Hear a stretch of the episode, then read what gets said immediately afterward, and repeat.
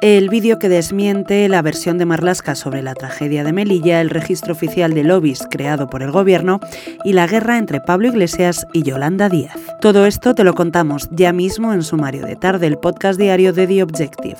Hoy es martes 8 de noviembre de 2022 un nuevo vídeo de la tragedia de la valla de Melilla el pasado 24 de junio, cuando miles de inmigrantes trataron de cruzar el territorio español y varias decenas de ellos fallecieron en el intento, ha desmontado la versión que el ministro del Interior, Fernando Grande Marlasca, ha mantenido sobre los hechos. En las imágenes puede verse a un centenar de personas, algunas de ellas muertas, en zona perteneciente a España.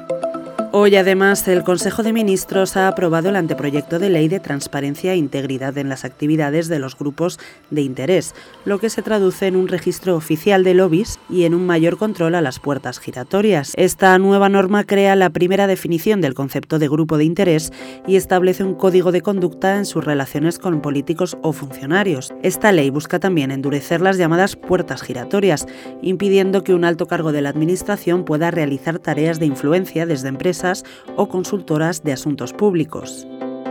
Para terminar, este martes en The Objective contamos que Pablo Iglesias desafía a la ministra de Trabajo, Yolanda Díaz, para que se vea obligada a incluir a la ministra de Igualdad, Irene Montero, como número dos en las listas de las próximas generales, según explican fuentes de la formación a este periódico. Aquí lo dejamos por hoy. Lee estas y otras muchas noticias en abierto en theobjective.com. Hasta la próxima.